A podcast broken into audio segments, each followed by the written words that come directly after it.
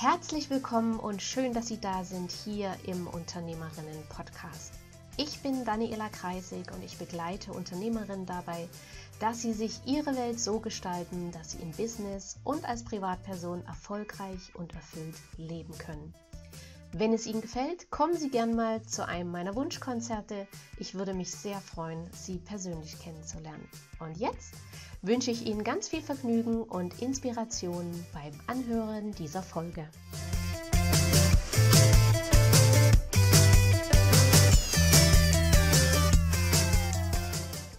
Mein heutiger Interviewgast ist der bekannte Neurobiologe und Autor Gerald Hüther und er ist außerdem Gründer und im Vorstand von der Akademie für Potenzialentfaltung. Herzlich willkommen, lieber Herr Hüter. Ja, schönen guten Tag, liebe Frau Kaisig. Ich grüße auch alle diejenigen, die uns hier zuschauen und hoffe, dass das ein interessantes Gespräch wird. Davon bin ich überzeugt, Herr Hüter. Herr Hüter, Sie haben auf Ihrer Webseite, habe ich den Spruch gelesen, Begeisterung ist Dünger für das Gehirn. Jetzt frage ich mal in einem Land wie Deutschland, wo niemand äh, wirklich verhungern muss, wo die meisten Menschen auch ein Dach über dem Kopf haben und wir äh, in einer Welt leben, wo wir ja wirklich eigentlich alles machen können. Ne? Also jeder kann ja alles ausprobieren. Fehlt uns da die Begeisterung? Äh, das ist nicht so ganz schnell zu erklären, was uns da passiert ist, weil die natürlich immer dann weggeht, äh, wenn man versucht, so gut wie möglich zu funktionieren. Mhm. Und damit wir hier erfolgreich sind in diesem Land, müssen wir möglichst gut, fun gut funktionieren. Da könnte man also sagen, diejenigen, die am erfolgreichsten sind, auch diejenigen, die dann ihre Begeisterung am weitesten in ihrem Hirn nach unten abgedrückt haben.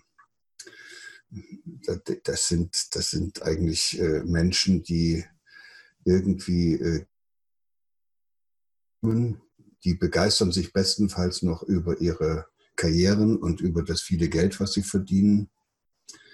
Aber das ist dann auch ein bisschen wenig. Darüber können wir ja vielleicht auch noch ein bisschen nachdenken. Es ist so, dass ich diesen Begriff Begeisterung auch gar nicht äh, gegenwärtig noch so gerne verwende, weil ich den am Anfang mal in die Welt gesetzt habe, als überhaupt noch nicht bekannt war, wie wichtig diese emotionale Beteiligung ist, wenn es darum geht, Neues zu lernen und sich auf den Weg zu machen.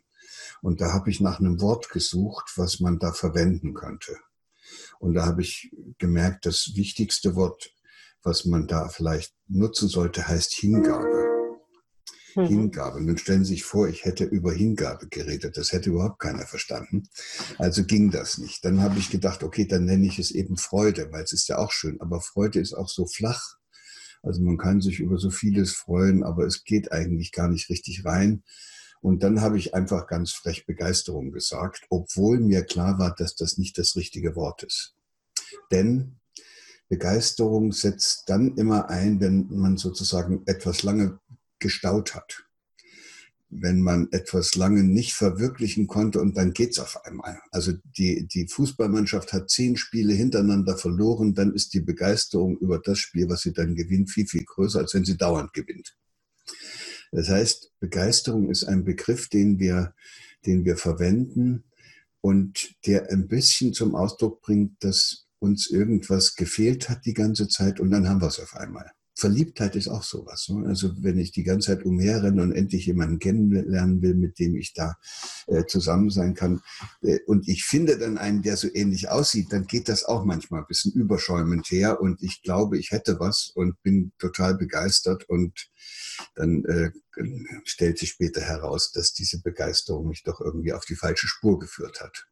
Und dann eben zum Schluss äh, natürlich auch immer müssen wir im Kopf haben, Begeisterung ist auch regelrecht gefährlich. Die Anhänger von Adolf Hitler und den Nazis waren auch alle begeistert. Hm. Auch die, auch die, die sie da als Neonazis oder als äh, äh, Pegida-Leute auf der Straße sehen, die sind total begeistert von dem Scheiß, den sie machen. Hm, hm. Aber äh, eine dauerhafte Begeisterung würde, ja, würde es ja gar nicht geben. Ne? Sie haben ja jetzt selber auch gerade gesagt, Begeisterung ist der Zustand, wenn sich lange was angestaut hat. Was, mhm. was wäre denn jetzt der Zustand, ja, wäre das immerwährende Lebensfreude, aber die geht ja eigentlich auch nicht. Das ist ja gerade so dieses Auf und Ab. Ne? Wir können ja dieses Auf nur genießen, wenn es vorher ein Ab gab.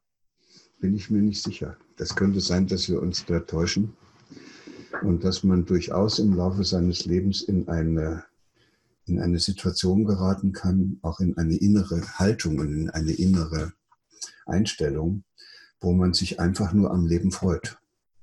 Also wo man auch weiß, dass das Leben Tiefen hat, dass es auch Rückschläge gibt, dass man ab und zu eine auf den Deckel kriegt, aber dass man eben auch spürt, dass das zum Leben dazugehört und dass man sich nur nicht gleich über all die Probleme freut, die man da hat, aber dass man das als, als äh, Reichtum betrachtet, dass einem auf diese Weise die Möglichkeit geboten wird, und jetzt kommt ein ganz entscheidendes Wort, sich zu entwickeln.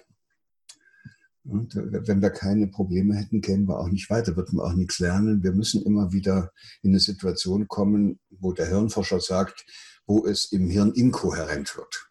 Das, das, mhm. Das Hirn arbeitet so und strukturiert sich dann auch so, dass die Nervenzellen miteinander ihre Kontakte immer wieder umbauen, bis am Ende ein Zustand erreicht ist, wo möglichst wenig Energie verbraucht wird. Das ist spannend. Das hat was mit dem zweiten Hauptsatz der Thermodynamik zu tun. Und der Zustand, in dem im Hirn alles so richtig gut zusammenpasst, das ist, äh, wo, da, wo, da, wo da alles möglichst kohärent ist, äh, das ist der, wo, wo das alles auch richtig optimal zusammenpasst. Also das, was Sie erwarten und das, was jetzt gerade eintritt und äh, die rechte Hälfte mit der linken und die hinteren Regionen mit den vorderen und, und dann auch das Hirn mit dem ganzen Körper in so einer äh, so einem Einklang ist und äh, das Denken, Fühlen und Handeln eine Einheit bildet und sie dann auch noch Menschen um sich haben, mit denen sie sich wirklich wunderbar verbunden fühlen und wenn sie Glück haben, vielleicht auch noch mit der Natur oder dem Weltall. Also wenn alles so richtig gut zusammenpasst, ist dieser Zustand dann total kohärent. Und jetzt merken Sie schon, dass wir da alle hinwollen. Ne? Also das ist dann auch das, was wir dann Himmelreich oder Paradies oder Schlaraffenland nennen. Und, äh, und jetzt kommt die bittere Wahrheit, die wir alle ahnen. Das, das gibt's nicht. Solange wir leben, ist dieses Leben nur deshalb lebendig, weil wir immer wieder aus dieser Kohärenz rausgeworfen werden. Also Aber wäre, wenn ich die Augen aufmache, kommt Licht auf meine Netzhaut und da hinten im Hirn geht schon wieder so ein Feuerwerk los. Und dann muss ich versuchen, das äh, wieder ordentlich zu machen. Das macht mein Hirn alleine, indem ich die Augen wieder zumache. Also da, äh, da lernt das Hirn im Laufe des Lebens gewissermaßen, wie angesichts von ständigen Inkohärenzen immer wieder Kohärenz hergestellt wird. So, das ist spannend. Das ist spannend, weil das auf einmal ein ganz anderes Licht wirft auf das, was wir Lernen nennen. Mhm. Und es, es macht plötzlich deutlich, dass es und, und erklärt einem auch, warum es Menschen gibt, die das ganze Leben lang irgendwie mit Freude unterwegs sind. Das sind solche, die eben im Laufe ihres Lebens diese Erfahrung machen durften, dass es viele unterschiedliche Probleme gibt, Herausforderungen, Schwierigkeiten und dass es ihnen aber immer wieder gelungen ist, diese immer wieder Herausforderungen immer auf eine möglichst optimale Weise äh, zu lösen. Mhm. So, und dann kriegen die so ein Gefühl.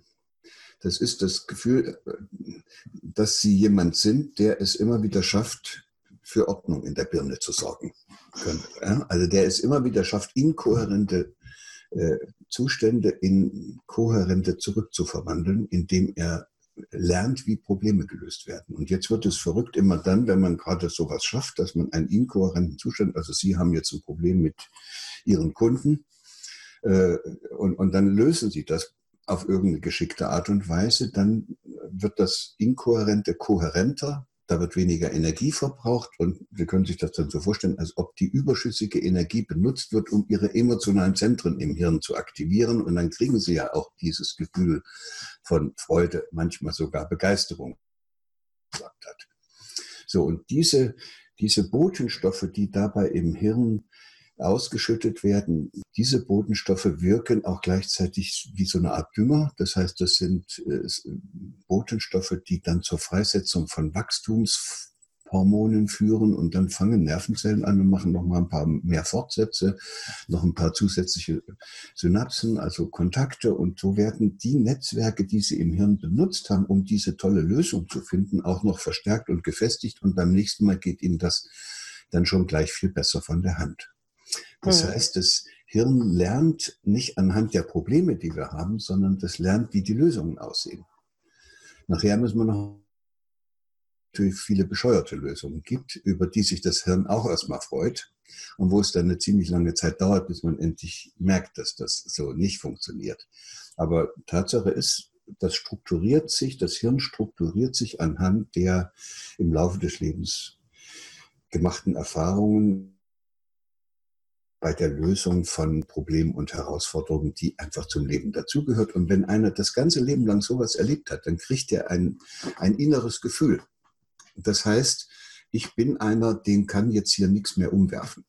Komme, was da wolle, auch daran werde ich weiter wachsen. So, ne? Ja, ja. Da merken Sie jetzt, worüber wir die ganze Zeit reden. Das sind glückliche Menschen. Ne? Die, sind, die sind bei sich, die mhm. ruhen sich, die haben keine Angst vor dem, was da kommt, sondern die haben das Gefühl, ja, wunderbar, schon wieder ein Problem. Auch das kriegen wir gut hin. Und, und gewinnen dabei auch immer mehr Kompetenz in der Bearbeitung von Problemen. Und das Gefühl, was die da haben, heißt eigentlich äh, Kohärenzgefühl. So nennen das die Mediziner. Und da wissen sie schon, dass wenn jemand so ein Kohärenzgefühl hat, dass der also gesünder ist, dass der schneller wieder gesund wird, dass der auch ein glücklicheres Leben führt, bessere Partnerschaftsbeziehungen und also keine Ahnung, fast alles, ja. was wir so anstreben, haben diejenigen, die dieses Kohärenzgefühl in sich tragen. Und in Wirklichkeit, so wie wir es jetzt dargestellt haben, ist es ja auch kein Kohärenzgefühl, sondern es ist ein Kohärenz-Wiederherstellungskompetenzgefühl. Ja, so. und, und da merkt man schon, jetzt sind wir auf Neuland angekommen. Wenn wir für sowas Wichtiges gar keinen Begriff haben, mhm. also gar kein Wort haben, da weiß man, jetzt äh, sind wir im Neuland des Denkens, jetzt müssen wir erst Begriffe formen und dieser Begriff äh, Kohärenz, Wiederherstellungskompetenzgefühl ist natürlich total bescheuert. Und da wird sich dann im Laufe der Zeit ein Name finden, ein Wort finden, was wir dafür verwenden. Ja, aber läuft man nicht, läuft man nicht äh, oder besteht nicht die Gefahr, dass man dann so relativ emotionslos die, die Dinge, also gibt es denn dann noch so dieses Gefühl von, von großer, überbordender Freude oder, oder tiefer, tiefer Trauer? Also ich persönlich finde gerade, also im Moment noch dieses, dieses Wechselspiel, auch weil man freut sich ja auch so mit, ne? wenn jemand so sich überdimensional freut. Ähm, das ist ja bei, bei sportlichen Wettkämpfen zum Beispiel. Ne? Man fiebert mit und dann, yeah, gewinnt die Mannschaft oder, oder sie verliert. Geht das denn dann noch oder läuft man nicht dann auch Gefahr, dass das alles so ja, in einer das Linie? Geht, das geht natürlich noch viel besser, weil sie viel freier sind. Also sie können sich ja dann auch völlig ungehemmt auf dem Fußballplatz zeigen in ihrer ganzen Freude.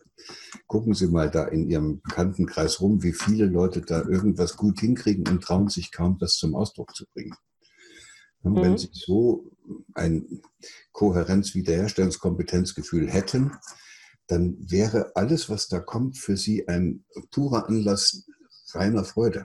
Also das ist eine viel tiefere und wahrhaftigere Freude, die aus Ihnen herauskommt und die nicht so ein angestautes Herauspressen ja. von einem Gefühl ist, wo man dann anschließend auch gleich wieder äh, runterfällt in die Wirklichkeit und sagt, ach scheiße, das war aber vorhin viel schöner. Ne? Und dann trauert man das ganze Leben lang den Augenblicken hinterher, wo man gerade mal so, eine, so, ein, so einen Zustand der Begeisterung erlebt hat. Das halte ich nicht für so wünschenswert. Mir gefällt das andere viel besser. Mhm. Und, und wenn, wenn unser Gehirn aber nun auch so, so angelegt ist, dass das geht, warum driften wir denn dann erst in die andere Richtung? Ja, das ist ja relativ einfach. Das hängt damit zusammen, dass wir soziale Wesen sind. Und wir können ja auch dieses Gefühl von Kohärenz nur haben, wenn wir mit dem, was wir tun, zu dem passen, mit denen wir zusammen sind. Mhm. Und das geht dann schon früh los. Also während der ersten drei Lebensjahre hatten wir alle mal dieses unbändige Kohärenz-Wiederherstellungskompetenzgefühl. da sind wir losmarschiert und haben also die ganze Welt entdeckt. Wir haben schwierigste Sachen in kürzester Zeit gelernt. Also laufen lernen ist was ganz Kompliziertes auf zwei Beinen. Das ging fast spielerisch. Dann haben wir auch noch die Muttersprache ge gelernt und wissen gar nicht mehr, wie das gegangen ist. Aber es ist in einem Jahr passiert. Und zwar aus dem Nichts. Und wenn man sich jetzt vorstellt, man sollte in einem Jahr perfekt muttersprachlich Englisch lernen, da, da ahnt man, das ist äh, eine Wahnsinnsleistung gewesen damals. Ja. Zumal man damals ja noch gar nicht sprechen konnte. Da hat man noch nicht mal mit der Zunge die Laute richtig rausgekriegt. Ja. Also da ist ordentlich was los gewesen. Da war dieses Kohärenzgefühl und dieses Kohärenz-Wiederherstellungskompetenzgefühl. Also ne, das geht alles, haben wir gedacht. Ich mache das, ich schaffe das in dieser Welt und dann kamen welche und haben uns nicht mehr zugetraut, dass wir das alleine auch weiterhin schaffen und haben dann gemeint, sie müssten uns jetzt dringend zeigen, wie es zu gehen hat. Nennt man dann Erziehung und dann später Bildung. Und dann merkt man natürlich, jetzt nehmen wir mal so was ganz Einfaches wie den, diesen unbändigen Bewegungsdrang, den kleine Kinder noch haben. Da muss jetzt gar keiner kommen, der die maßregelt, sondern allein die Tatsache, dass die wollen in so einer äh, Gruppe im Kindergarten oder in der Schule dann später äh, führt dazu, dass die sagen, sich selber sagen, das geht jetzt nicht, dass ich hier rumrenne. Und das kann man aber nur dauerhaft aushalten, indem man dieses Bedürfnis, sich zu bewegen, auch unterdrückt. Hm. Und immer wenn man das geschafft hat, es wollte sich bewegen in einem, aber man ist tapfer sitzen geblieben, wird der Dünger im Hirn ausgeschüttet und diese hemmenden Netzwerke, die über die Bewegungs, den Bewegungsdrang im Hirn gebaut werden, werden noch weiter gefestigt und gestärkt, bis der so eingewickelt und, und zugedeckelt ist, dass man den ganzen Tag sitzen bleiben kann. Da rührt sich nichts mehr. Und dann passt man in die Schulklasse. Wunderbar. So, und das hm. ist, Bewegungsdrang ist ja noch das geringste Übel. Äh, oder, oder ist ja nicht so, so, so, da könnte man noch sagen, na gut, ist eben so. Wenn man nicht gleich dran denkt, was das alles für spätere Folgeschäden hat, wenn wir gerne bewegen. Aber, aber nehmen wir sowas wie die Entdeckerfreude. Das hm. Wichtigste, was wir überhaupt haben, dass wir als Kinder losgezogen sind und wollten alles entdecken, wollten alles wissen, wollten alles rausfinden. Oder die Gestaltungslust, wir wollten alles bauen und irgendwie mit den Händen und ja, und dann, wenn wir dann das fünfte Mal die Küche von Mama leergeräumt hatten und um uns da ein, ein Schiff zu bauen aus dem ganzen Küchenzeugs, da hat Mama dann irgendwie liebevoll, aber doch irgendwie uns zu verstehen gegeben, das geht so nicht. Ja, und dann muss man seine Entdeckerfreude und seine Gestaltungslust irgendwie selber ein bisschen einschränken, damit man zu Mama passt oder zu Papa, den man immer zu fragt. Man ist so neugierig und fragt und fragt und fragt und dann sagt er, warum, warum, warum ist die Banane krumm? Ja, wunderbar, tolle Antwort. Ja, Besser ja. kann man einem Kind nicht helfen, endlich mit dem Fragen aufzuhören.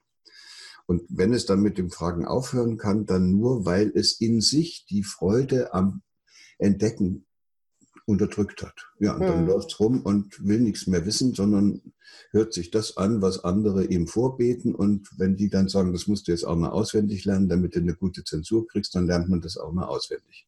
Hm. So, das heißt, wir alle kommen in eine Welt, die ja nicht, die am Anfang ziemlich offen ist, aber dann zunehmend schon vorstrukturiert durch die Vorstellungen der Erwachsenen.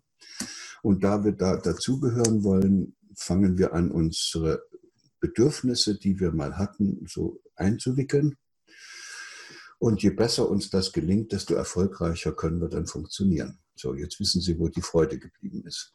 Zumindest auf, dem, zumindest auf dem Papier sehen wir dann gut funktionierend aus. Und ja, wir Deutschen sind ja auch ein, ein Land der Zertifikate und Zeugnisse. Ja, da haben sie alles geschafft, aber man könnte auch sagen, diese guten Zeugnisse sind eigentlich nur der Beweis für ihre gute Einwickelkunst. Also das heißt auf Deutsch Anpassungsfähigkeit. Ja, ja. Aber das hat nichts mit Intelligenz zu tun. Ja. Und, und ja, und dann hängt man da fest und dann macht das Leben keinen Spaß mehr. Und dann hat man auch dieses Gefühl der Begeisterung nicht mehr. Mhm. Das kommt nur noch ganz selten. Und wenn es kommt, dann haut es gleich oben den Deckel ab. Ja, und dann ist es schwierig. Dann so ein Leben möchte ich nicht gerne führen.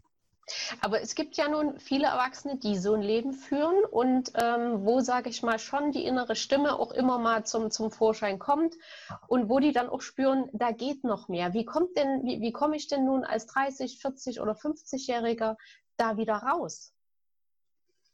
Ja, es gibt welche, die haben das so tapfer zugedeckelt, da, da rührt sich nichts mehr.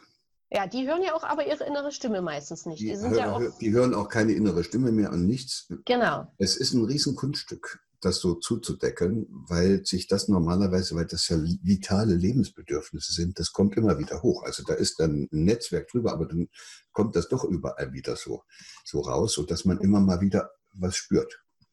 Und äh, die meisten Leute deckeln das dann gleich wieder zu und machen das Loch, Loch auch noch dicht. Die Antwort auf Ihre Frage heißt, es geht machen müssten, ist, wenn Sie das so verwickelt haben, die müssten sich ja entwickeln. Mhm. So, und, und jetzt kann man ja aber keinem sagen, wickle dich mal aus oder wickle dein Bedürfnis aus, werd doch mal wieder endlich lustig, freu dich doch mal wieder am Leben, entdecke doch mal wieder was, krieg deine Lernfreude wieder. Das ist futsch, das ist alles tief unten versackt. Und die würden das nur dann machen, wenn etwas geschieht, was in ihren Augen kohärenzstiftender ist als das, was sie jetzt haben. Also wenn der Zustand, der sich da plötzlich als Vision offenbart, so attraktiv ist, dass sie sagen, eigentlich ist das viel schöner, dort will ich hin. Ich will nicht da bleiben, wo ich jetzt bin. Und das kann man nicht arrangieren. Da Aber da ist ja wieder, da steht ja dann auch wieder die Angst dazwischen.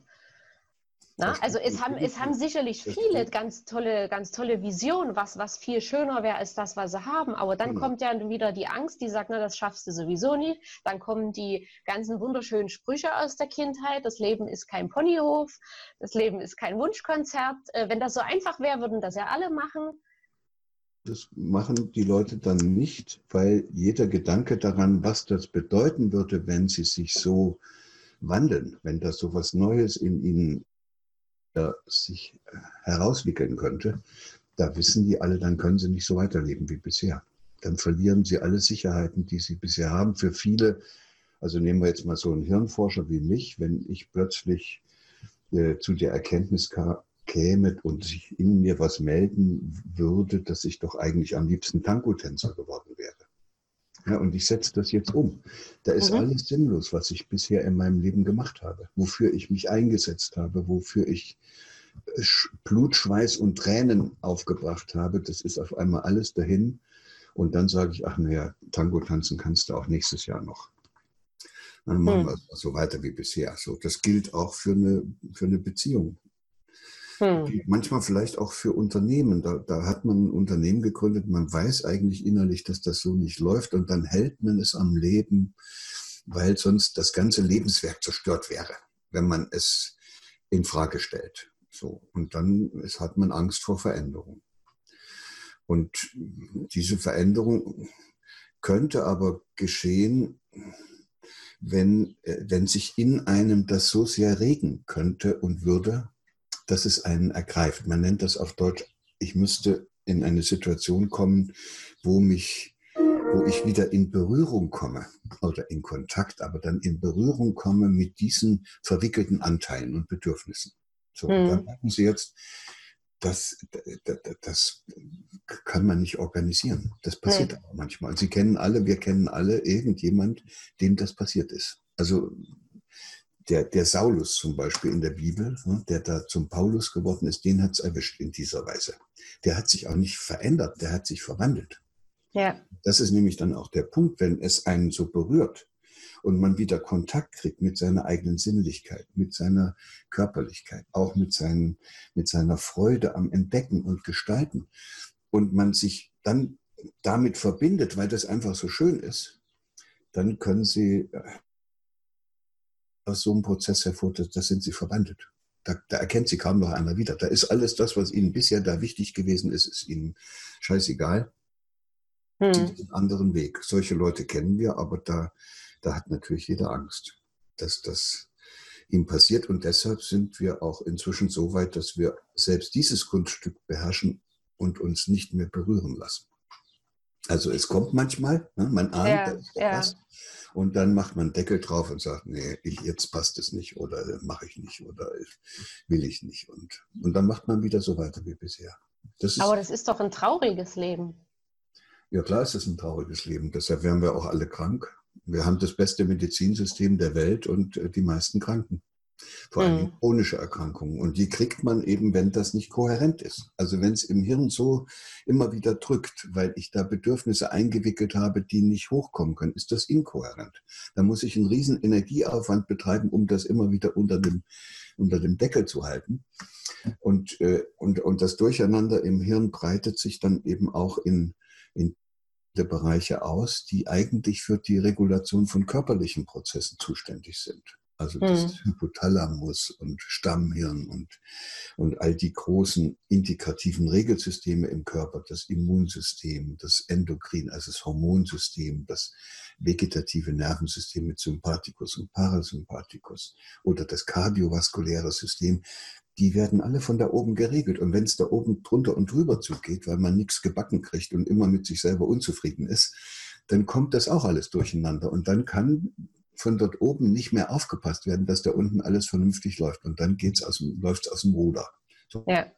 Wird man an irgendwas krank, das ist dann meistens eben sozusagen in der Bereich im Körper, der aus irgendwelchen Gründen, das kann dann genetisch bedingt sein oder Zungen auch immer wieder besonders dort äh, entstehen, da wird man dann an irgendwas krank. Also da Hm. die dünnste Stelle ist, geht's, bricht's dann durch. Ja, und das ist natürlich zutiefst unbefriedigend, kostet eine irrsinnige Menge Geld, ist aber nicht durch Arztbesuche zu beheben. Ja, und kostet ja letzten Endes auch eine Menge an Lebensqualität, weil wenn ich versuche, das Ganze mit irgendwelchen Tabletten oder äh, Spritzen wegzu, ja, wegzuschlucken oder wegzuspritzen, mache ich das Ganze ja eigentlich nur noch schlimmer. Dann verhindert man gänzlich, dass man Ja. vielleicht doch nochmal irgendwie mit sich selber in Kontakt kommt. Dann fun funktioniert man dann doch irgendwie, aber eben nur mit Hilfe dieser Tabletten oder dieser Hilfsmittel. Und was ich noch viel schlimmer finde, ist eigentlich der Umstand, dass wenn man dann als ein solcher Mensch Kinder großzieht, dann gibt man diesen Quark an die Kinder weiter. Ja, Dann ja erzählt man denen auch, du musst dich in der Schule anstrengen, sonst wird das nichts. genau. Oder dann erzählt man denen, du musst unbedingt Arzt werden oder Jurist und so. Und der sagt, aber ich möchte aber lieber Bauer werden und ich möchte gerne auf dem Feld arbeiten. Und dann sagt, das ist doch kein Beruf, das ist doch furchtbar, kriegst du keine Anerkennung. Dann gibt man diesen ganzen eigenen Mist, den man sich ins Hirn gebaut hat, auch noch an die Kinder weiter. Und dann geht's denen genauso wie einem selbst. Dann müssen die auch ihre lebendigen Bedürfnisse Stück für Stück Hm, zuwickeln, hm. bis sie nicht mehr zu spüren sind und dann funktionieren sie und dann haut der Papa dem Sohn auf die, auf die Schulter und sagt, das habe ich mir immer gewünscht, dass du die Firma übernimmst und so wie du jetzt geworden bist, so klappt das auch. Ja, So bist du toll, weil du in meinen Bilderrahmen passt. Ähm, Ja. und dann habe ich dich lieb, so ungefähr. Genau, dann darf er noch ein bisschen was probieren, was eigenes, aber bloß nicht zu viel. Ja, ja. Dann hat man das, eigentlich hat man den Untergang und den Stillstand auf diese Weise zementiert. Ja. Was, was wäre denn jetzt Ihre Empfehlung, wenn jetzt jemand eben zum Beispiel für sich sagt, ich merke, ich, ich habe da Potenzial, aber ich weiß nicht wo. Ich will hier raus, aber ich weiß nicht wohin. Was, was empfehlen Sie den, den Menschen denn also als ersten Schritt?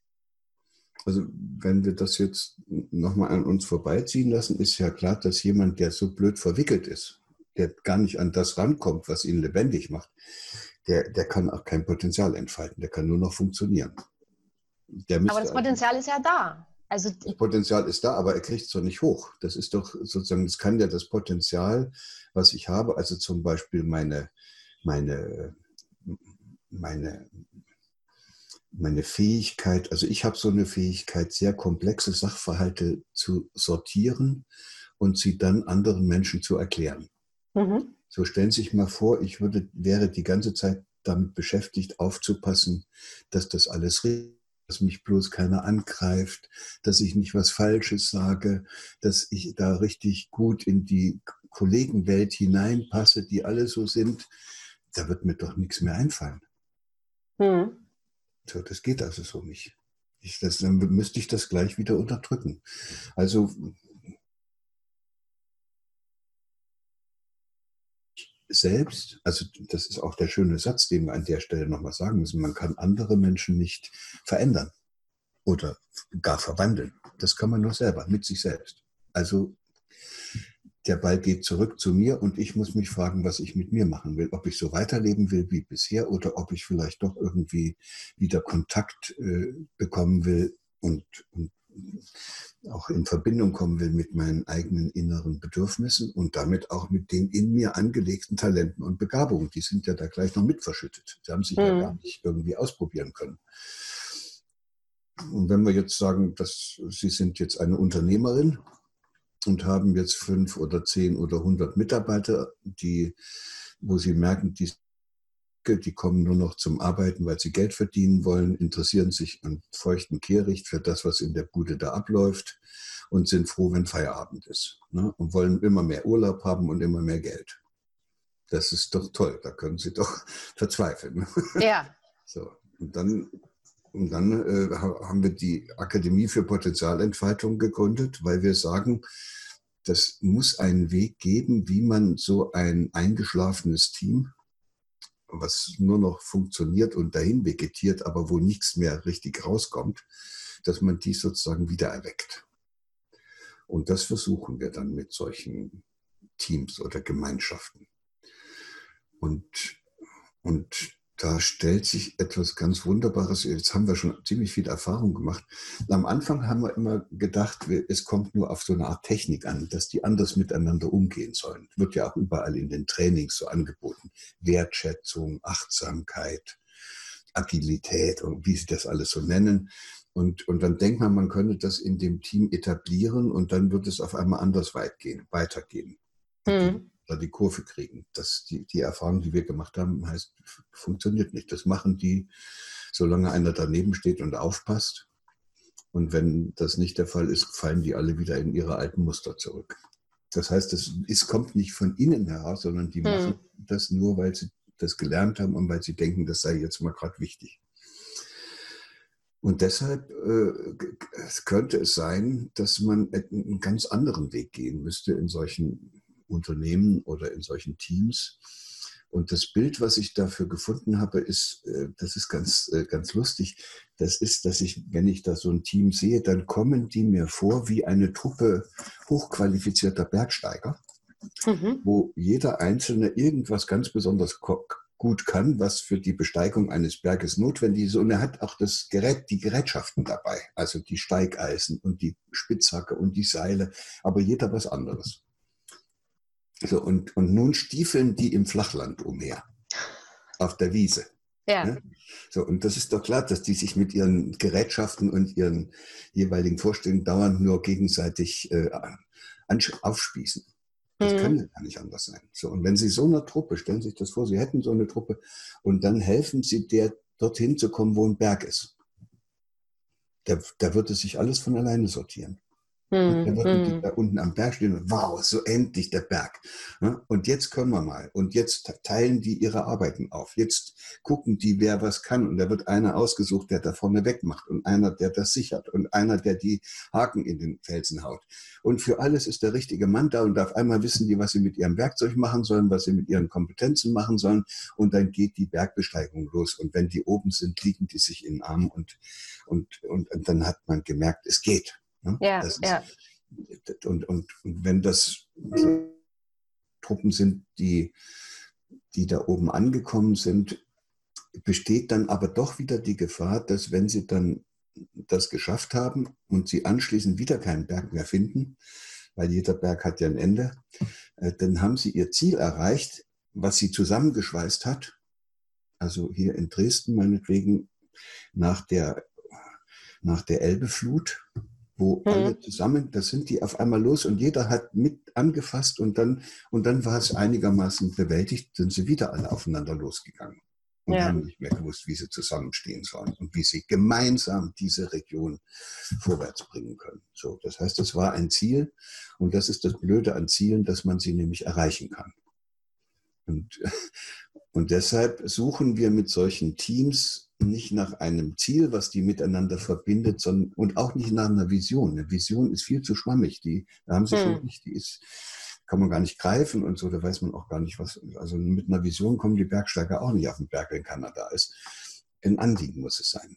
Das ist das deutsche Wort. Sie müssten, es müsste jeden von ihren Mitgliedern ihrer Truppe da, jeder müsste etwas haben, was ihm wirklich, wirklich wichtig ist, was ihm am Herzen liegt und was er richtig gerne machen würde.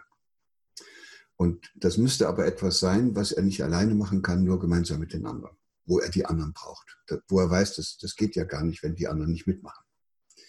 Das ist dann ein gemeinsames Anliegen. Also wenn, mhm. die, wenn die Staaten in der EU ein gemeinsames Anliegen hätten, hätten wir eine blühende, ein blühendes Europa. Wenn die Mitglieder unserer Regierung ein gemeinsames Anliegen hätten, was sie alle gleichermaßen verfolgen, was ihnen alle gleichermaßen am Herzen liegt, hätten wir hier einen Wachstumsprozess und einen Entfaltungsprozess, wo die ganze Welt hierher schauen wird und wird sagen, wie haben sie denn das hingekriegt? Mhm. Und so gilt das auch für die Region in Sachsen. Und so gilt das für alles. Und natürlich gilt es für jede kleine Firma und jeden auch großen Betrieb. Die Mitarbeiter haben alle kein gemeinsames Anliegen. Da gibt es oben eine Führung und dann gibt es unten Leute, die das alles ausführen sollen, was die da machen. Das kann nichts werden. Das ist, das ist vorprogrammiert, dass das nicht zu einer Entfaltung der in jedem Einzelnen und in der ganzen Gemeinschaft angelegten Potenziale führen kann. Also müsste man gucken, ob ein gemeinsames Anliegen gefunden wird.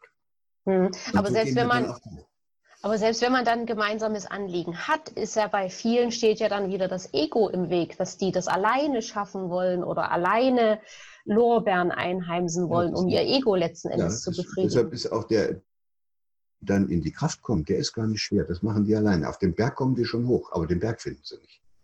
Hm. deshalb äh, wäre es für eine Führungskraft, äh, vor allen Dingen für Frauen finde ich das spannend, weil die das, glaube ich, noch leichter denken können als die doch sehr äh, von sich selbst überzeugt, häufig von sich selbst überzeugten männlichen Führungskräfte. Also es käme darauf an, dass man eine Situation schafft, wo die Mitarbeiter miteinander ins Gespräch kommen über das, warum sie da eigentlich arbeiten.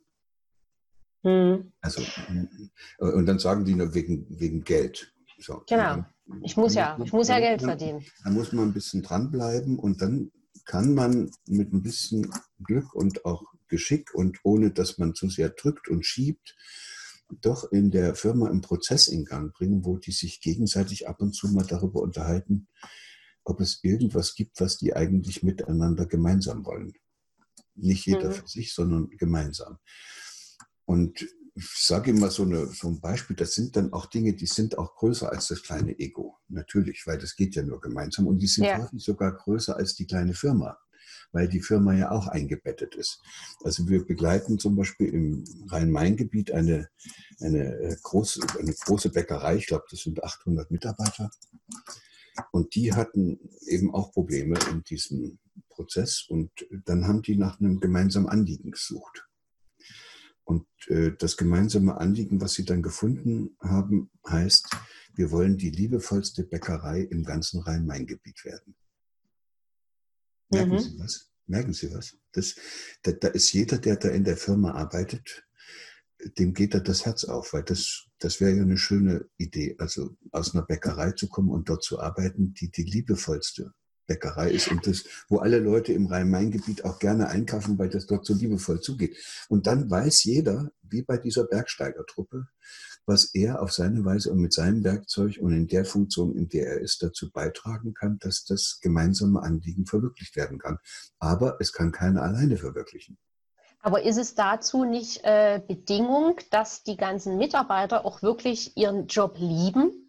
Oder kann sich, also, nee, also jemand, der eigentlich vielleicht Elektriker werden wollte oder Maler und nehmen wir mal an, ne, von den Eltern verdonnert wurde und gesagt hat, mein Junge oder mein Mädel, du wirst Bäcker, äh, kann so jemand dann auch so ein, so ein Anliegen als, als äh, ja, das hat ja nichts damit zu tun, ob ich Bäcker oder Maler oder irgendwas geworden bin. Das ist ein Anliegen, das geht ja weit über meine fachliche und berufliche Qualifikation hinaus. Das ist ja so eine Art Lebensanliegen.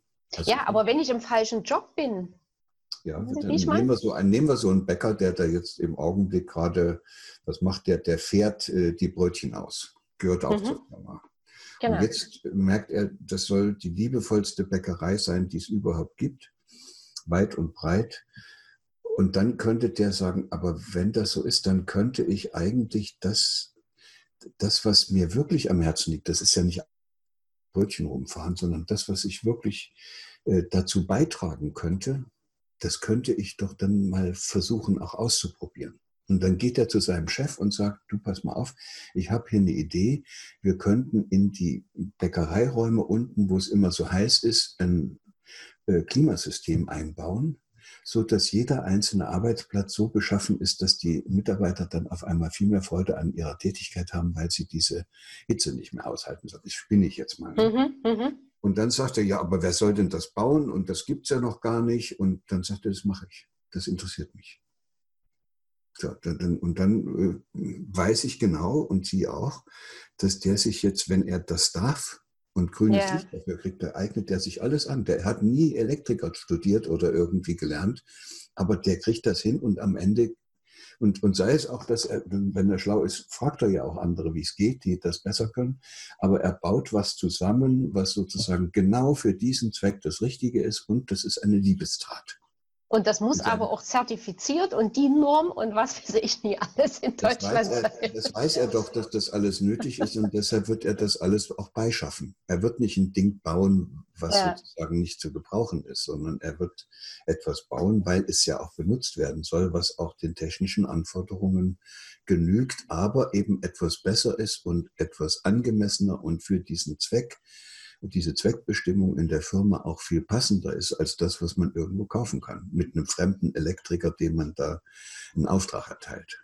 Mhm. Das, das, ist das, und das, das können Sie sich jetzt ja auch für jeden anderen Mitarbeiter vorstellen. Wenn der erstmal weiß und das Gefühl hat, dass er in der Firma gebraucht wird und wo die alle gemeinsam hinwollen, dann fällt dem auch ein, auf welche Weise er besser dazu beitragen kann. Und dann äh. eignet er sich auch das dazu notwendige Wissen und Können gerne an. Und dann haben wir nämlich einen Lernprozess, der ist, wie das so schön heißt, intrinsisch motiviert. Er will. Hm. Hm. Er muss nicht, sondern er will. Brauchen sich gar nicht drum zu kümmern, denn das macht er von alleine. Brauchen sie keine Fortbildung zu organisieren. Aber nichtsdestotrotz wird es natürlich trotzdem Menschen geben, die im falschen Job sind und die äh, den Job, sage ich mal, wechseln sollten, um einfach ihre Fähigkeiten auszuleben. Oder? Das können die versuchen, nur wenn sie dann wieder in einer Firma landen, wo alle, wo jeder macht, was ihnen gefällt und die kein gemeinsames Anliegen haben, wird er dort auch nicht glücklich. Hm. Ist er dann hm. zwar Elektriker, aber dort ist genauso blöd wie in der anderen Firma, als er noch Kraftfahrer war. Also ist es letzten Endes egal, welchen Job ich habe. Wichtig ist, ob, ob, ob der Job auf meine Fähigkeiten passt oder ob ich meine Fähigkeiten dort oder mein Potenzial. Ja, ich habe manchmal so, so, junge Leute, die studieren wollen und die fragen dann, was soll ich denn studieren? Ich, dann sage ich, es ist egal, was du studierst. Also studier irgendwas. Du wirst dann feststellen, dass das, was du studiert hast, am Ende in dem Bereich nutzbar ist, der dir am Herzen liegt. Also zum Beispiel studier Jura. Mhm. Hört sich erstmal, das sagt der Gottes Willen, ich und Jura und nee. Und dann frage ich ihn, aber was ist denn das, was dir wirklich am Herzen liegt? Und dann sagt er die Umwelt. Ich möchte nicht, dass immer weiter diese Umwelt verpestet wird. Und, sage, und wer könnte das besser verhindern als ein richtig guter Jurist? Hm. Also studier Jura und mach dich zum Anwalt derjenigen, die sich eine Welt wünschen, in der nicht mehr der ganze äh, alles, was da gibt, von uns Menschen sozusagen so ausgebeutet wird, dass nichts mehr übrig bleibt. Mhm. Dann weiß der, wofür er Jura studiert. Ja, und, und das ist ein Anliegen. Und, und am Ende ist er auch nicht damit, dass er Jura studiert hat, fertig. Jura ist ja wieder nur ein Ziel. Man kann natürlich, wenn man jetzt unbedingt äh, so, ein, so, eine, so, so, ein Jurist werden will, also Richter oder so, dann kann man auch mal eine Zeit lang sich anstrengen. Äh, inkohärente Zustände ein bisschen aus vor den Prüfungen und was da alles mhm. unterwegs ist.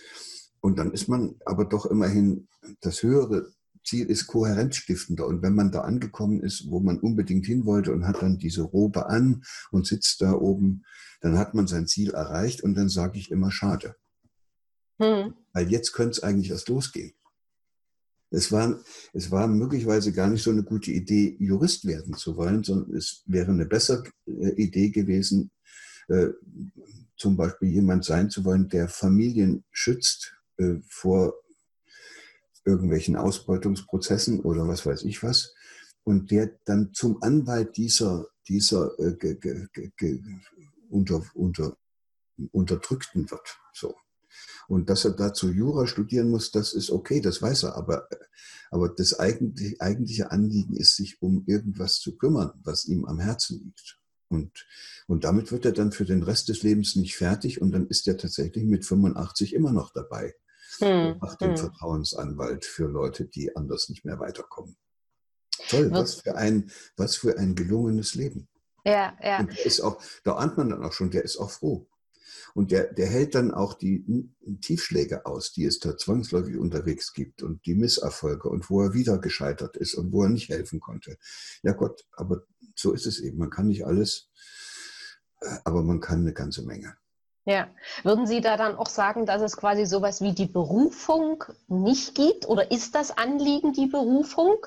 Nein, es, ist, es ist, hat ja jeder von uns einen anderen Körper und deshalb auch eine andere Konstitution. Und, äh, und da sich das Hirn an diesem Körper strukturiert, das Hirn lernt ja sozusagen schon vorgeburtlich, wie dieser Körper äh, zu bedienen ist, damit ja. das gut zusammenpasst, kommt man dann auch mit äh, einem Hirn zur Welt, was genau zu diesem Körper passt. Und da hat man eben auch Vernetzungen im Hirn, die man besonders gut gebrauchen kann, weil man so eine empfindsame Haut hat. Oder man hat Vernetzungen im Hirn, die man besonders gut gebrauchen hat, weil man so eine empfindliche Regulation des Herzens hat. Und damit mhm. ist man plötzlich jemand, der besonders empfindsam ist. Und diese Empfindsamkeit führt dann dazu, dass man viel feinfühliger auf die Dinge achtet, schon als Kind, die einen da so umgeben. Und auf einmal stellen die Eltern fest, das ist ein hochkreativer Mensch, der ganz feinfühlig und subtil Dinge erkennen kann und gestalten kann, die andere gar nicht sehen und auch nicht gestalten können. Das ist ein Talent. Mhm. So, und wenn der dann durch, durch diese Wurstmaschine durch muss, Schule, da kommt ja hinten wie so eine Dauerwurst raus und ist möglicherweise als Elektriker unterwegs und bleibt das ganze Leben lang Elektriker. Aber das war es nicht. Der wird unglücklich. Mhm. Jetzt kann man natürlich sagen, okay, dann muss er da wechseln, das ist auch in Ordnung. Dann muss er irgendwann, wenn, wenn, das in, wenn er wieder mit sich selbst und diesen Anteilen in Berührung kommt, da wird ihm schon einfallen, was er machen kann, um da aus der Nummer rauszukommen. Nur das ist dann was anderes als das, was wir hier besprechen. Wir reden hier darüber, wie man seine eigentlichen Begabungen und Talente auch noch wiederfindet, ja wenn man mit einer Gemeinschaft von anderen Menschen für etwas unterwegs ist, was einem wirklich am Herzen liegt. Das heißt, wissenschaftlich heißt es, das ist eine individualisierte Gemeinschaft. Das ist nebenbei gesagt, das ist die individualisierte Gemeinschaft, das Erfolgsmodell der Primaten. Mhm. Individualisierte Gemeinschaft heißt, auf jeden kommt es an, aber es geht nur gemeinsam. Und das heißt, das heißt dann auch, so sind wir früher mal losgegangen, als die Menschheit sozusagen sich auf den Weg gemacht hat. Das waren Gemeinschaften, die, äh, na, Jäger und Sammler heißt es dann in den Lehrbüchern, aber das waren eben welche, die in einer so komplexen Lebenswelt unterwegs waren. Ja, in der Savanne und, und da gab es so viele unterschiedliche Aufgaben, dass für jede Aufgabe einer aus der Gemeinschaft eine besondere Qualifikation erworben hatte und die häufig sogar an seine Kinder weitergegeben hat. Mhm. Wenn der dafür ein Talent hatte, Kräutersammler zu sein, dann war es sehr wahrscheinlich, dass die Tochter auch wieder so ein Talent hatte und dann ist die auch wieder so eine Kräuterfrau geworden. Da passte das Talent dann auch zu der Aufgabe, weil keiner da war, der denen gesagt hat, du sollst jetzt Elektriker werden. Mhm. Und, und das, diese individualisierten Gemeinschaften sind eben deshalb dadurch ausgezeichnet, dass, da, dass es da keine Führung gibt. Sondern da führt jeder immer dann, wenn es auf das, was der besonders gut kann, gerade ankommt. Ja. So. Und dann äh, waren die erfolgreich damit, dass sie immer mehr erfunden und entdeckt haben, sich die Welt immer mehr auch angeguckt haben und dann haben manche von denen gelernt, wie man Ziegen züchtet oder Getreide anbaut. Und dann äh, entstanden da so größere Gemeinschaften, Dörfer, Sippen. Und in dieser Sippe war derjenige natürlich auf einmal der Wichtigste, der wusste, wie man Getreide anbaut oder wie man zieht. Mhm. Und der, der Spurenleser und der, und der Kräutersammler und was noch, also die waren auf einmal alle unwichtig. Für das Überleben der Gemeinschaft waren die Ziegen auf einmal wichtig und nicht die Kräuter. Mhm. Damit haben sich manche Leute die Macht angeeignet. Oder sie ist ihnen zugefallen, weil sie tatsächlich auch was machten, was für die anderen wichtig war. Und seit der Zeit haben wir hierarchische Ordnungsstrukturen in der Gesellschaft. Einer sagt, wo es lang geht und die anderen machen das. Ja, ist ja teilweise auch bequem, ne? Und das ist bis heute so. Das ist ein kohärenzstiftendes Prinzip. Da wird sozusagen Kohärenz erzeugt, indem man nicht lange nachdenken muss, sondern einfach und das macht, so wie jetzt die meisten Leute in dieser Corona-Krise. Hm. Und da braucht man nicht viel nachzudenken. Und am Ende findet man auch noch denjenigen, der da einem gesagt hat, was man jetzt machen muss, ganz toll. Und, und das, so gewinnen dann die Anführer, die äh, sozusagen so tun, als wüssten sie am besten Bescheid, äh, dann auch noch die meisten Anhänger. Das ist ja. sehr durchsichtig. Und da hängen wir, und da sieht man auch, da hängen wir jetzt seit 10.000 Jahren da drin, in diesem Muster. Ja. Immer hierarchische Ordnung. Einer sagt, wo es lang geht, alle rennen hinterher. Wenn denen unten das Hinterherrennen nicht mehr so gefällt, dann machen die eine Revolution und dann kommt ein anderer an die Macht und dann geht es wieder genauso. Dann heißt das nicht mehr, äh, der, der, der, der adelige äh, König ist jetzt der Chef, sondern jetzt ist es eben, was weiß ich, irgendwie. Ja, irgendein Regierungschef. Aber, aber dann heißt Napoleon oder keine Ahnung. Ja übernimmt der die Führung und dann geht es wieder so weiter. Und so verbringen wir schon seit zig Jahrtausenden einfach äh, unsere Zeit mit immer wieder neuen hierarchischen Ordnungsstrukturen, die sich in sich selbst zwar abwechseln, aber die im Grunde alle noch dieselben sind, nämlich von oben nach unten. Ja. Und in diesen Strukturen wird jeder zwangsläufig zum Objekt. Also der muss ja dann machen, was die anderen sagen. Und dem geht es dann so, wie wir am Anfang beschrieben haben. Der muss sich selber seine lebendigen Bedürfnisse, seine Wünsche, seine Sehnsüchte einwickeln, damit ja. er in dem System überleben kann. Auf der anderen Seite, wie würde denn eine Welt aussehen, in der jeder macht, äh, ich, ich sage es jetzt mal ganz salopp, in der jeder macht, was er will? Oder was er kann. In unserer, in unserer Blödheit äh, kommt dann immer sofort das Argument, das ist ja Anarchie. Also entweder Hierarchie oder Anarchie. Ja. Und das ist natürlich total bescheuert, weil wenn jeder macht, was er will, gibt es so eine Inkohärenz, da kann, kann überhaupt nichts mehr werden. Also mhm. ist es, wenn das, wenn das äh, kohärenzstiftende Ordnungsprinzip Hierarchie nicht mehr weiterkommt. Und wir mhm. sind jetzt in dieser Gesellschaft genau an diesem Punkt, weil die Welt so komplex geworden ist, dass das kein Einzelner mehr wissen kann, wie man das machen soll. Da, ja. da gibt es zwar viele, die dann merken, das wird jetzt alles so unordentlich, wir brauchen mal einen, der jetzt wieder Ordnung schafft. Und dann wählen die dann Herrn Trump oder wie sie alle heißen. Aber ja. das, ist, das Modell ist ausgespielt. Und zwar äh, weil die Welt so komplex ist. Alles ist mit allem verbunden, globalisiert, digitalisiert und alles geht so schnell und da kann kein Einzelner mehr anordnen, wie es zu gehen hat. Das ist alles viel zu lange. Und, ja. deshalb ist sozusagen im Augenblick alles ein bisschen sehr durcheinander und ich fürchte, dass unsere Regierungen im Augenblick auch sehr froh sind, dass das haben, was sie tatsächlich anordnen können, wo es von oben nach unten geht. Hm, hm. Vielleicht ist das der Grund dafür, dass da auf einmal äh, diese Corona-Problematik äh, sich so, so entwickelt hat, wie sie sich entwickelt hat. Jetzt kann ja. jeder mal zeigen, was er kann. Ja. Wie es von oben nach unten zu regeln ist. Können Sie in der Öffentlichkeit den Eindruck äh, erwecken, nachdem Sie zwei Jahrzehnte so gut wie nichts gebacken gekriegt haben. Ja. Die Flüchtlingsströme nicht, die, die Umweltzerstörung nicht, die äh, Klimaproblematik nicht und auch die Wirtschaft und die Finanzen haben sie nicht regeln können. Alles war viel zu kompliziert, als dass man da was finden konnte. Immer mussten sie einen Kompromiss suchen und da ist immer nichts rausgekommen.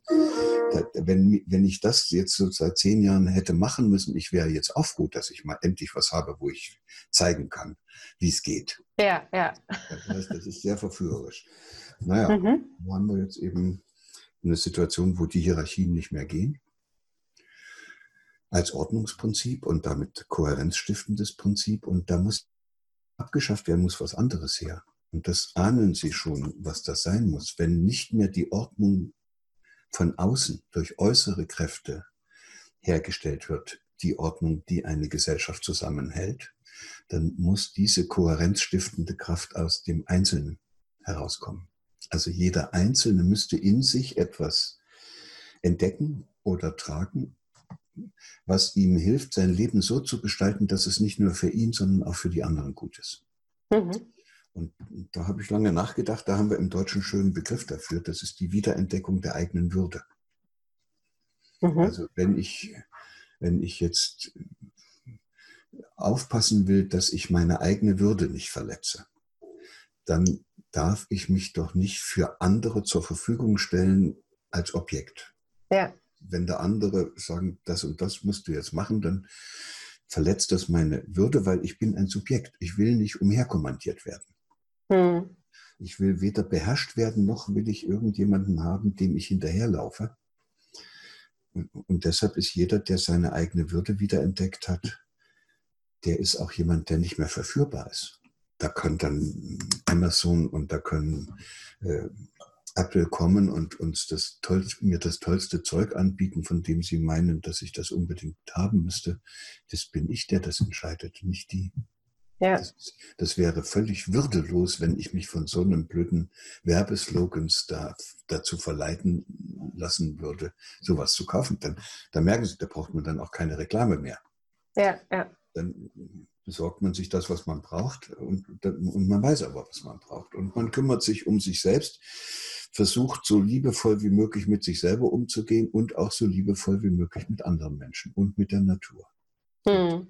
So, dann, wenn das so, so gehen könnte, und ich kann Ihnen sagen, wir sind auf dem Weg dahin, anders geht es nämlich nicht mehr, dann entsteht irgendwann eine Welt, wo Menschen tatsächlich das tun, wofür sie auf diesem Planeten da sind.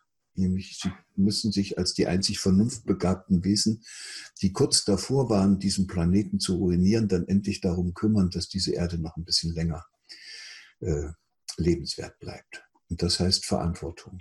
Und dann, ja. dann kümmert man sich. Dann benutzt man das nicht wie ein Egomane, sondern dann kümmert man sich, dass es sich und hilft und trägt dazu bei, dass es sich entfalten kann. Das ist unsere Aufgabe, dem Leben zu helfen, dass es sich entfalten kann, weil wir die Einzigen sind, die erkennen, was das Lebendige braucht, damit es sich entfalten kann. Bisher haben wir immer nur darauf geachtet, was wir dem Lebendigen rauben können, damit wir immer reicher und immer satter und, und, und, und ja. selbstgefälliger werden. Und das wäre dann, das wäre auch keine Revolution. Das ist, hat auch mit Sozialismus oder Kommunismus oder so nichts zu tun. Das ist eine innere Wandlung.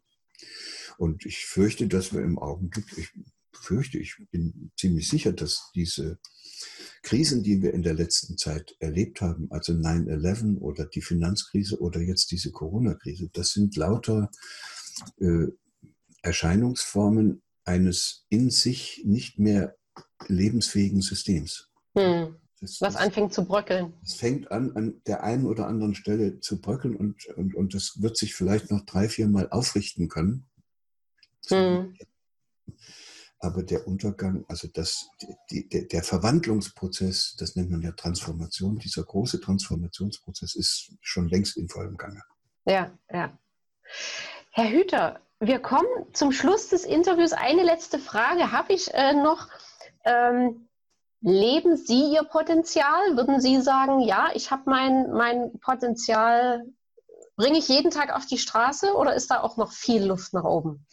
Das ist jetzt eine Frage, weil die mir Gelegenheit gibt, nochmal darauf hinzuweisen, dass Potenzial nichts weiter ist als eine in uns angelegte Möglichkeit. Mhm das meiste Potenzial hatte ich, als ich eine noch nicht befruchtete Eizelle gewesen bin.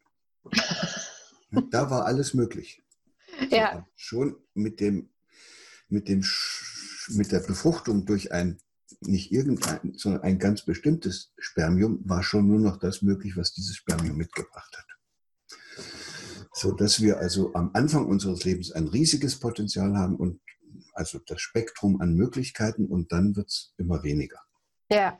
So, und deshalb kann man sein Potenzial auch nicht leben, auch nicht heben oder oder entdecken, sondern man kann lediglich versuchen, dass es immer weiter zur Entfaltung kommt. Und mit unserem lernfähigen plastischen Gehirn, darüber haben wir auch so schön jetzt geredet, kann es uns passieren, dass wir zwischendurch in eine Phase geraten, als Einzelne oder auch als ganze Gesellschaft, wo, wo, wo überhaupt nichts mehr geht, wo wir uns hoffnungslos verrannt haben. Und dann hm. ist aber die, das menschliche Hirn in der Lage, das zu erkennen und sich zu ändern. Da können auch die Verschaltungen nochmal umgebaut werden. Haben wir auch besprochen, wie das geht. Ja, ja. Und dann kommt man, wenn man sich dann tatsächlich in dieser Weise aus seinen Verwicklungen befreit hat und sich wieder entwickelt, ja, dann kann man auch wieder Potenzial entfalten. Aber verwickelt, wie wir alle sind, äh, ist mit Potenzialentfaltung nichts zu machen.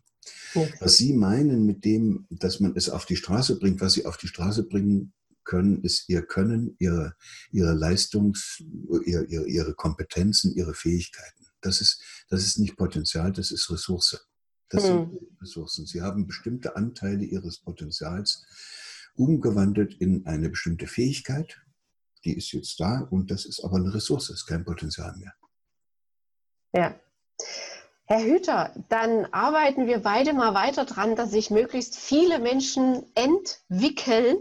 Mir macht das eine Riesenfreude. Mir hat auch das Interview mit Ihnen eine Riesenfreude gemacht. Vielen, vielen Dank für den Input, für das Wissen. Ich wünsche Ihnen alles, alles Gute. Ich verfolge Sie weiterhin äh, auf YouTube und äh, lese auch Ihre Bücher. Und ähm, wir machen in die Shownotes noch ähm, die Links zu Ihrer Webseite.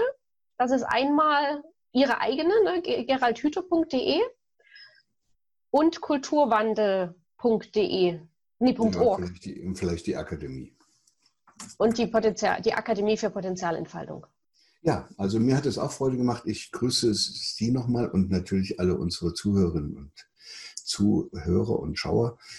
Äh, gucken Sie, was Sie daraus machen. Ich ja. kann Ihnen nicht sagen, wie das Leben geht. Ich kann nur versuchen, mit den Erfahrungen, die ich gemacht habe, etwas zu zeichnen, was dem einen oder anderen helfen könnte, seinen Weg in diesem Leben zu finden.